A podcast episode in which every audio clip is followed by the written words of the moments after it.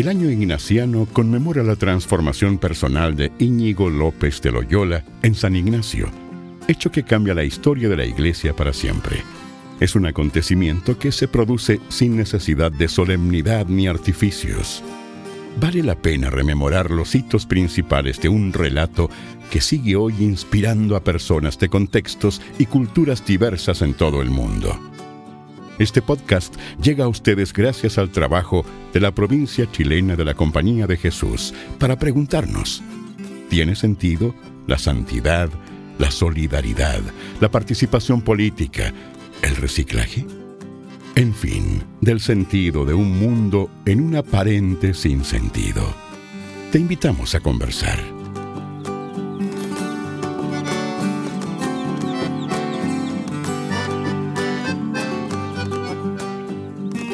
Hola, ¿cómo están? Nos encontramos de nuevo en el podcast Tiene Sentido. Hoy día nos vamos a hacer una pregunta para, para, que para mí la respuesta está dada, pero bueno, la pregunta es, ¿tiene sentido la equidad de género? Me parece de una obviedad así como palmaria, pero, pero ese es el tema que nos estamos planteando. Eh, como todos saben, este podcast llega a ustedes a través de un ejercicio y un esfuerzo que hace la provincia chilena de la Compañía de Jesús. Hoy día nos encontramos con, eh, bueno, me voy a presentar yo también. Yo soy Jimena Torres Cautivo, trabajo en comunicaciones del Hogar de Cristo, soy periodista y me ha tocado estar en los ocho, en los ocho versiones anteriores de este programa que me ha permitido a mí en lo personal aprender muchísimo en estos 500 años de, de San Ignacio, de la, de la transformación de San Ignacio. Em, hoy día nos acompaña Nemo Castelli, él es sacerdote jesuita, es ingeniero civil, es filósofo y teólogo, aunque él dice que quizás sean títulos demasiado tremebundos, muy grandes. Estudió teología en el Boston College, todos esos títulos son de allí, y en estos momentos se encuentra en Irlanda. Ha trabajado en la Universidad Alberto Hurtado, en Techo y Fundación Vivienda. Hola Nemo, ¿cómo estás? Mucho gusto, gracias por la invitación. Gracias por acompañarnos. Pedro, mi compañero Pedro les, les presentará a nuestra segunda invitada. Gracias por el pase, Jimena. Pedro Coman por acá, acompañándoles también, periodista y trabajo en el Colegio San Francisco Javier de Puerto Montt. Y en esta mesa de conversación también nos va a acompañar Claudia Leal, que nos acompaña desde Eslovaquia. Es profesora, directora de formación general de la Facultad de Teología de la Universidad Católica, doctora en Teología Moral. Durante los últimos tres años, sus temas de investigación hasta, han estado relativos a la crisis de abusos sexuales en el contexto eclesial egresada de Derecho de la Universidad de Chile, entre otros datos, muy amiga de la PADIS, la Pastoral de Diversidad Sexual, y mamá de Vincent y Petra, de 7 y 6 años. Claudia, bienvenida. Hola Pedro, muchas gracias por la invitación. Es un gusto para mí estar eh, en este podcast. Bueno, vamos a partir porque como el tema es complejo y, y, el, el podcast es breve, la primera pregunta es para Nemo. Nemo. Hace una semana estuvimos aquí mismo conversando con Kena Valdés, quizá tú la conoces, ella es hermana de la congregación del Sagrado Corazón de Jesús. Eh, ella hablaba con una suerte de resignación asumida del machismo y de un desprecio solapado por las monjas dentro de la iglesia. Lo decía sin pelos en la lengua. Mi pregunta es, ¿cómo predicar valores cristianos con justicia y solidaridad cuando existe esta yaya tan grande dentro de la misma organización? Sí, es bien doloroso lo que, tú comentas, porque lo que dice la Kena es bien cierto. Yo he sido testigo de que en muchos ambientes de iglesia hay machismo, hay desprecio a la vida religiosa femenina. Por eso no me gusta que se les diga monjitas, porque una especie así de diminutivo, que esconde una cierta superioridad eh, embalsamada sin cariño. Ellas son monjas, son religiosas, mujeres que en su gran mayoría sirven en lugares donde se juega la justicia, son mujeres monjas y religiosas que están en cárceles, que trabajan con migrantes. Eh, hay muchas de ellas trabajando como temporera, acompañando a la mujer trabajadora, eh, que recorren el Amazonas, que llevan adelante escuelas para jóvenes que no tienen oportunidades, que defienden los derechos de la mujer y que yo creo que son un testimonio súper desafiante. Entonces, cuando tú me preguntas cómo juntar las dos cosas, eh, ¿qué hacemos con una institución que entonces es machista y es patriarcal? Eh, pienso que las instituciones tenemos como dos alternativas. O las eliminamos si vemos que ellas no cumplen el fin para el cual fueron fundadas, eh, pero nos quedamos sin pan ni pedazo, que necesitamos las instituciones. la segunda posibilidad, que me parece que es más razonable, es volver la institución contra la misma institución. Y en este caso, volver a la iglesia contra la misma iglesia para que ésta cambie, se renueve y sea más fiel al fin para el cual fue fundada. Y en esto las mujeres católicas de Chile nos han dado un tremendo ejemplo. Eh, no sé si te acuerdas que en, junio del 2019 se nombró una obispo auxiliar de Santiago, que duró 24 días y renunció antes que lo ordenaran. Bueno, ese obispo en sus primeras declaraciones hizo comentarios en un tono súper machista, presentando una imagen de la mujer como sumisa, siempre en segundo plano y justificando esto medio religiosamente. Fue un grupo de mujeres católicas activas, organizadas, que se movilizaron, protestaron, intervinieron y que lograron que este obispo no asumiera y que tuviera que renunciar, dada su posición y su mirada sobre el rol de la mujer en la iglesia y en la sociedad. Nemo acaba de hablar de un elemento importante que es el rol de la mujer en la iglesia y sin duda alguna ese tema está puesto en distintos sectores de nuestra sociedad. Y yo creo que eh, los hechos han demostrado que el movimiento feminista en Chile y en el mundo ha tomado fuerza, presencia pública y han puesto el tema de la equidad de género sobre la mesa. Desde tu perspectiva, Claudia, ¿por qué es tan relevante hablar de equidad de género? Y en línea con el contexto que daba, ¿ha sido exclusivamente, eh, se ha instalado el tema por el impacto del movimiento feminista o hay otros factores desde tu perspectiva? Uh, es una pregunta súper importante. Yo creo que Jimena puso un poquito el dedo en la llaga al comienzo de esta conversación al decir, oye, pero ¿por qué las instituciones se tienen que estar preguntando si esto es importante o no? O sea, tiene un toque así como de absurdo la pregunta, ¿no? Eh, sin embargo, eh, quizás por eso la pregunta es tan radical, ¿no? Eh, quizá lo importante es recoger preguntas y a mí, por lo menos en mi experiencia, eh, me parece que muchas mujeres de cualquier tradición religiosa, de cualquier edad, de cualquier background eh, académico incluso, se están haciendo la pregunta, a ver, ¿es legítimo ser creyente y ser feminista? ¿Ah? Eh, ¿Dios es un obstáculo para experimentar la justicia en mi propia vida? A ver, oye, tu cristianismo, ¿no? Tú que has dicho que Dios está de parte del oprimido, del pobre, ah, del extranjero, etcétera, etcétera, etcétera. Bueno, entonces parece que Dios debería estar de parte mía también. Parece que Dios debería estar de parte de las mujeres. Yo creo que esa sensibilidad no es nueva en el cristianismo. Yo creo que a lo largo de sus dos mil años de historia hay un montón de mujeres probablemente poco conocidas, ¿no? Decía que para mí la toma feminista de la Católica en mayo del 2018 fue un evento muy importante eh, para comprender las preguntas que se están haciendo las mujeres creyentes también. Súper, bueno, sabemos que, que, Nemo está en Irlanda, pero me acabo de enterar hace poco de que está justamente eh, trabajando temas que tienen que ver con, el, con la perspectiva de género dentro de la iglesia. ¿Qué es esto de teología feminista? ¿Qué es concretamente eh, el avance que se podría hacer al, al, estudiar estos temas? No sé, ¿cuál es el aporte? ¿Cómo, cómo funciona el tema, esta reflexión? Al hilo de lo que venimos conversando y escuchando a Claudia, eh, que yo puedo compartirte es que son mujeres creyentes y teólogas feministas de las que estoy aprendiendo mucho, mucho y que me han cuestionado a fondo mi vida cristiana. Eh, son ellas las que empezaron a tomar conciencia de que la situación de dominio del hombre sobre la mujer, que los privilegios que los hombres tenemos solo por ser hombres, las relaciones de poder, incluso hasta la violencia machista, hasta dentro de la familia esto podía tener una legitimación religiosa, y que es algo contrario a lo querido por el Dios que se nos muestra en Jesús de Nazaret, por eso son ellas las que nos están enseñando a los cristianos, yo creo, que el patriarcado, aunque en el tiempo de Jesús no se usaba esta, esta categoría, eh, ni se pensaba en estos términos, pero que el patriarcado no tiene nada que ver con el movimiento de Jesús, el cual es liberador y que promueve la plena humanidad de hombres y de mujeres. Y por eso es que la teología feminista nos desafía que, inspirados en la intuición inicial de nuestra tradición cristiana, busquemos maneras nuevas de sintonizar con la fuerza de la buena noticia de Jesús, del Evangelio, ¿A qué me refiero? Por ejemplo, si yo leo la Escritura, el Antiguo y el Nuevo Testamento, y no cacho que estos textos, estos testimonios se leen desde una cultura y unos códigos de los cuales fueron escritos y que nos permiten entenderlo, eh, si no hago ese ejercicio no me queda más que aceptar que la iglesia va a ser como la escribió Laquena, patriarcal y donde siempre habrá una imposición de hombres sobre mujeres. Cambio, cuando entendemos que la cultura mediterránea, por ejemplo, es patriarcal en su matriz, y esos son los supuestos culturales en los que se movió Jesús y su movimiento, podemos captar cómo la vida de Jesús y su mensaje cambia el marco en que se vivían las relaciones entre mujeres y hombres. Por ejemplo, si uno va al Evangelio y ve las controversias sobre el matrimonio, se deja ver que en tiempo de Jesús la mujer eh, era vista como quien debía dar descendencia, preocuparse de la casa, y la principal relación de confianza de los hombres no era, no era con su mujer, era con sus mamás.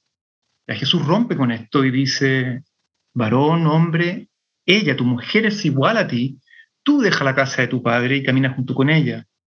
Ábrete a otra masculinidad que no sea la patriarcal. Otro ejemplo, por ejemplo, cuando uno se da cuenta que Jesús es el primer profeta, que hay testimonios en que tiene amigas, que aprende de las mujeres y que las invita a su grupo itinerante y que al final las envía a ellas como mensajeras y testigos en un ambiente cultural en que la voz de la mujer no, no tiene valor. Ya, todo lo que quiero decir es que Jesús rompe con las relaciones patriarcales, la simetría de su época, que dicho sea de paso, también nos libera a los hombres de patrones de masculinidad que pueden ser tremendamente castradores. Bueno, esto y mucho más se lo debemos a la perspectiva feminista de la teología. Qué bueno, bravo preso. Gracias, Nemo. Retomando el, punto final de Claudia respecto a la, a la, toma feminista, el hito de la toma feminista en la Casa Central de la Universidad Católica, viene justamente a, cuestionar temas de poder también, sin duda alguna.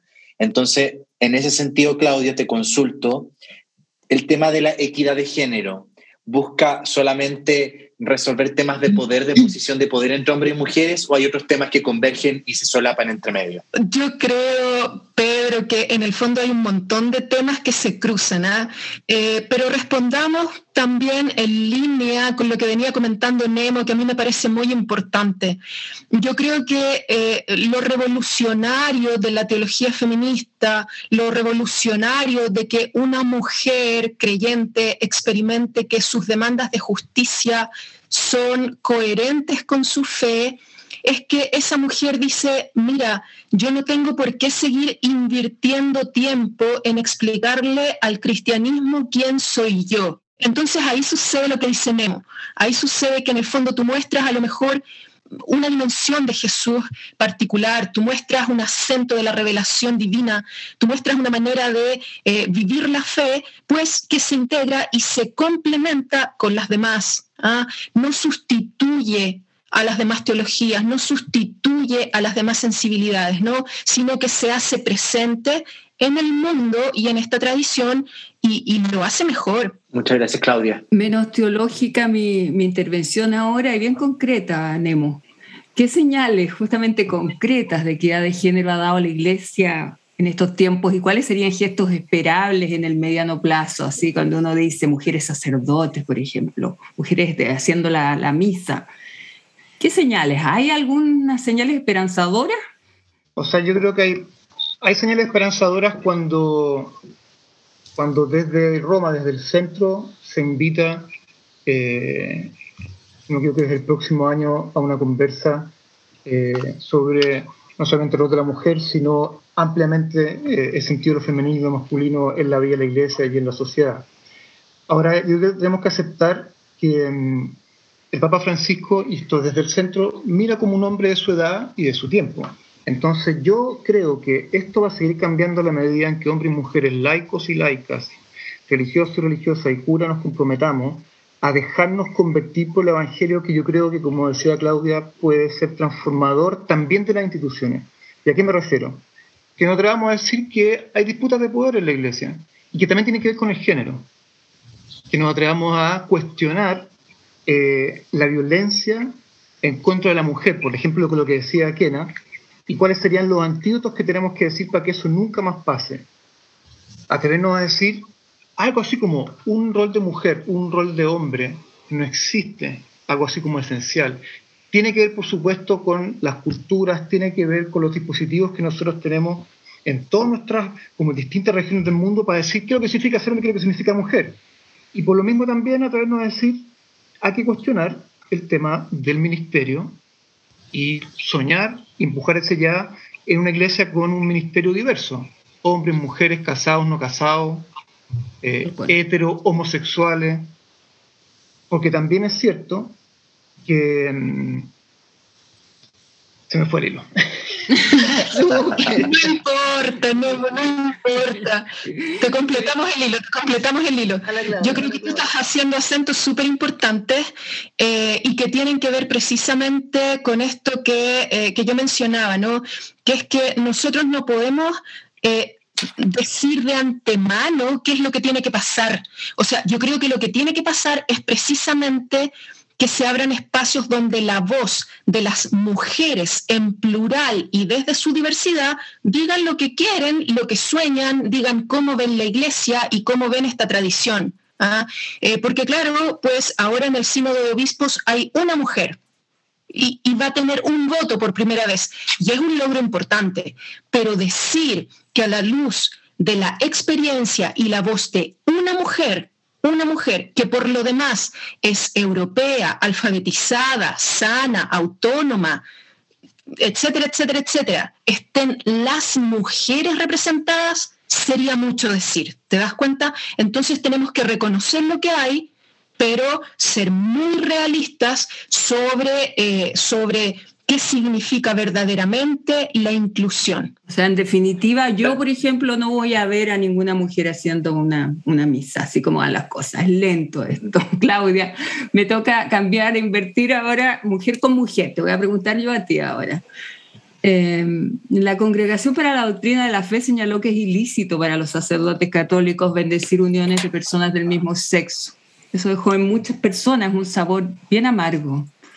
¿Dónde está la apertura de la Iglesia frente a la realidad, la tolerancia y el trato equitativo en un sentido amplio? ¿Cómo lo ves tú eso?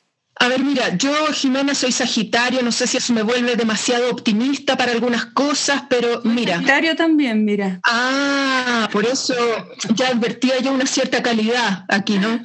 Eh, mira, a mí ese documento me dejó un sabor así como, como, como entiéndanme bien, leanme con buena voluntad, pero me divirtió un poco, porque no es que el prefecto para la congregación un día se levanta y dice, oh, qué interesante este argumento, voy a escribir sobre él. No, no, no, no. El documento y los documentos en general de esta eh, congregación surgen a raíz de prácticas que ya se están dando en la iglesia. Entonces, ¿qué es lo que tú tienes?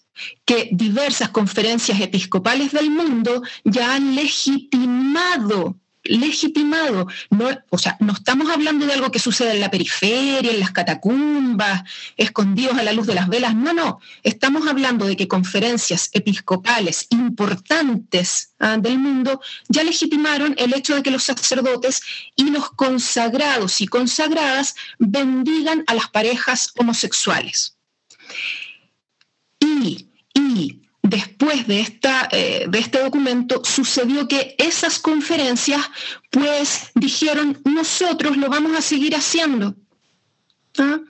Lo hizo la conferencia episcopal alemana, lo hizo, digamos, alguna diócesis italiana por ahí incluso. ¿ah? Eh, y eso a mí me parece muy, muy importante. Entonces, bueno, pues la congregación emitió este documento, pero más que nunca yo sentí, probablemente por la dinámica que ha impuesto en el ambiente el Papa Francisco, que la sensación era como, mira, sí, pero esto es discutible.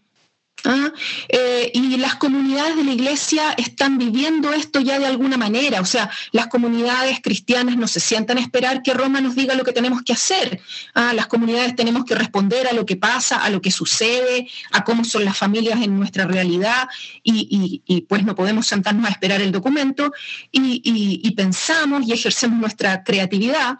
Entonces, pues a mí me parece que es eso lo que está pasando ahora nosotros estamos conversando sobre este tema eh, y hay muchas comunidades que llegan a una cierta convicción y lo que me parece muy, muy relevante es que el Papa Francisco, pudiendo ser el que corta el queque, no lo hace. Y ahí hay una sabiduría. ¿ah? Hay una sabiduría. Hay gente que se frustra porque Francisco no se impone de una manera, no sé, más autoritaria en diversos temas, ¿no? Pero yo creo que a la larga esa es una virtud ¿ah? que, él, que él no toma su autoridad para imponerla y cortar la discusión, sino que él está ahí observando, custodiando en el fondo ¿ah? eh, la conversación eclesial. Eso a mí personalmente me da confianza. Yo respecto, respecto a ese último punto, Nemo, te quiero preguntar, porque respecto a, a los pasos que hay que seguir dando, y lo coloco en este contexto, porque tenemos, sin ir más lejos, una convención constitucional que logró formarse en términos de paridad. Pero tenemos una iglesia que va varios pasitos, varios pasitos largos atrás. Y nos encontramos en un contexto social que demanda eh, mayor avance en términos de apertura y lo que te preguntaba Jimena hace un momento. Entonces, ¿qué es lo que trunca, qué es lo que no posibilita de alguna forma que esos pasos que la iglesia da de forma más lenta puedan ser más rápidos? ¿Qué es lo que tenemos que, dónde, que, dónde crees tú que hay que poner la pata en el acelerador para que esos pasos sean más, más rápidos y efectivos en relación con lo que la sociedad y la cultura hoy está demandando? Es decir que el principal obstáculo que tenemos son los antibióticos que nos hacen vivir más y que no nos dejan que, que cambien las generaciones. No, lo digo con cariño, poniéndome más serio. Eh, creo que no hay que olvidar que lo que la Convención chilena es la primera en el mundo que es paritaria y que esto es un gran logro de los movimientos feministas chilenos que han logrado instalar esta perspectiva y ayudarnos a todos a mirar de una manera distinta. Y hoy esto se ha legitimado, salvo en grupos minoritarios que todavía se resisten, con esto quiero decir que si bien no podemos pedirle todavía a la Iglesia el mismo estándar de la sociedad chilena con su dinamismo, sí podemos esperar cambios desde un doble movimiento. Eh, por una parte, que las mujeres y hombres creyentes, por fidelidad a nuestra fe, nos organicemos, reflexionemos y diseñamos lo que espero que sea un estallido social, o lo que sea un estallido eclesial. Supuesto eso, que te digo, y sin miedo a las tensiones y los conflictos que siempre han existido en la historia de la Iglesia. Eh, el segundo movimiento que celebra lo que dice Claudia, que tiene que ver con la institucionalidad que también nos ayuda, por ejemplo, en el estilo de Francisco, que como dice ella está honrando el rol de ser signo de unidad y no querer transformar la jerarquía en una prepotente párroco universal, sino que apuesta por procesos colectivos que pueden ser más lentos, pero que pueden tener más fuerza. Entonces, con la sabiduría de la paciencia y al mismo tiempo con la necesidad de la valentía para enfrentar los desafíos que tenemos para aportar a mayor plenitud de vida de mujeres y hombres en nuestras comunidades en la iglesia. Creo que podemos acelerar los pasos con este doble movimiento de estallido eclesial junto con paciencia para hacer cosas como, por ejemplo, descubrir nuevos modos de acercarnos al Evangelio que nos hagan cuestionar nuestros propios modelos de masculinidad y feminidad, o hacernos más conscientes del modo en que vivimos la distribución del poder y la toma de decisiones dentro de la iglesia, eh, para acercarnos a maneras que nos reconozcan a todos como iguales por el bautismo, o que el celibato podamos seguir mirando su historia y darnos cuenta de que es una vocación y no puede ser una imposición, y que puede ser muy bueno que hayan hombres casados que puedan ser ministros, además de mujeres casadas que también puedan ser ministras en el futuro y no solamente célibres, sabiendo que el celibato es algo más vocacional, de experiencia de Dios, no algo disciplinario. Y que todos estos procesos, en la medida en que hay un estilo, como ha llamado Francisco Sinodal, en el que el centro está puesto en lo que la comunidad va reflexionando, discutiendo, discerniendo y rezando, y lo que la comunidad recepciona, creo que va a agarrar mucho más fuerza que alguien democráticamente o arbitrariamente decida desde su posición de poder. Vamos a tener que esto se hace súper corto y está muy interesante el tema, como que daba una parte dos, pero en concreto me interesó lo que dijo la Claudia, de, yo no, no sabía de esta mujer que va a tener voto en este sínodo, que la describiste como europea, letrada, claro, no encarna a, a, a las mujeres, a todas. ¿Podrías contarme más de ella y, y cómo va a ser recordada en la historia, encuentro que es muy simbólico eso. Entonces, esta mujer, ¿cómo va a quedar en los registros, en los, en los anales? ¿Y cuál puede ser su aporte, Claudia? A ver, Memo, corrígeme, pero tengo la impresión que es canadiense, ¿verdad? ¿No es europea? Es francesa canadiense. Francesa canadiense, ya. Sí, su, digamos, de ascendencia europea, ciertamente, ¿no? Ella es Simone Becart, una religiosa con una vasta experiencia de trabajo teológico y pastoral. Mira, ella es, eh, yo diría, eh, una pionera en muchos ámbitos, ¿no? Ciertamente también eh, una buena conocedora de la teología feminista y de la realidad de las mujeres en la iglesia. y pues sí, ella fue elegida por Francisco para ser subsecretaria del Sínodo de los Obispos, ¿no? Y lo que nosotros tenemos es que en los sínodos precedentes habían habido mujeres o mujeres con derecho a voz, pero sin derecho a voto. En, cambio, en este caso, Becart, al asumir el rol específico de subsecretaria del sínodo, ella tiene derecho a votar a votar. Y eso sí, es muy, muy fuerte simbólicamente. Eh, eh, yo creo que efectivamente ya va a pasar a la historia, ¿no? Eh, ahora, claro, detrás de ella seguramente hay más mujeres y eso es lo que a mí me gustaría que también apareciera, ¿no? Hay una comunidad religiosa, hay una historia probablemente de, no sé, de, de, madres, de amigas, de colegas, ¿no? Y yo creo que ahí estamos en deuda nosotros como institución. Yo te digo, yo estudié mi formación de posgrado en Roma entre los años 2006 y 2012 y tuve una profesora mujer, tuve profesores maravillosos, ¿ah? pero yo me quedé con la imagen de que no habían teólogas en Italia en esos años. Y sin embargo, fíjate que hoy día, hoy día, a raíz de historia posterior, ha corrido mucha agua bajo el puente, pero me empiezo a enterar que hay comunidades de teólogas italianas que han publicado artículos, que han estudiado, que han hecho trabajos de campo. Y Jimena, nunca nadie me dijo el nombre de estas mujeres. Y no te estoy hablando de mujeres de 30, te estoy hablando de mujeres de 60 y tantos que tienen una historia académica bastante larga. Notable, notable, porque el tema es apasionante. Lamento que se haya hecho tan cortito el, tiempo y le doy el pase a Pedro, porque somos súper paritarios aquí y le toca hablar a él. Sí, no, yo solamente ayudar a, a, retomar algunas, algunas palabras de Nemo y Claudia al final.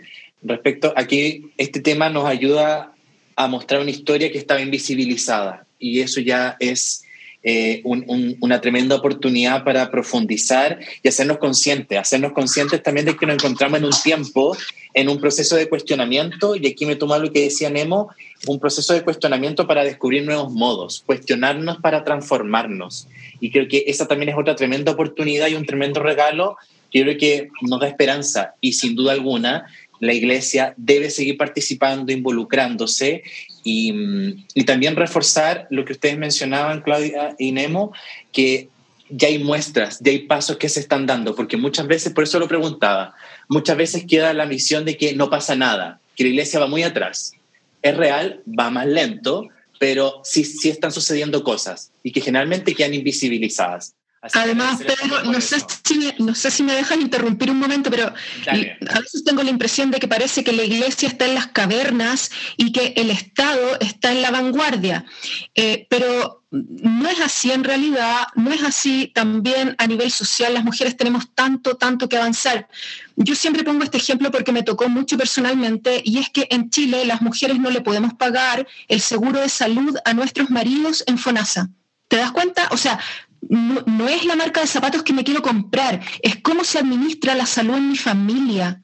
Entonces, digamos, hay, hay, hay, un montón de trabas normativas que nosotras tenemos que, eh, les, les, tenemos que hincar el diente. Muchas gracias, Claudia.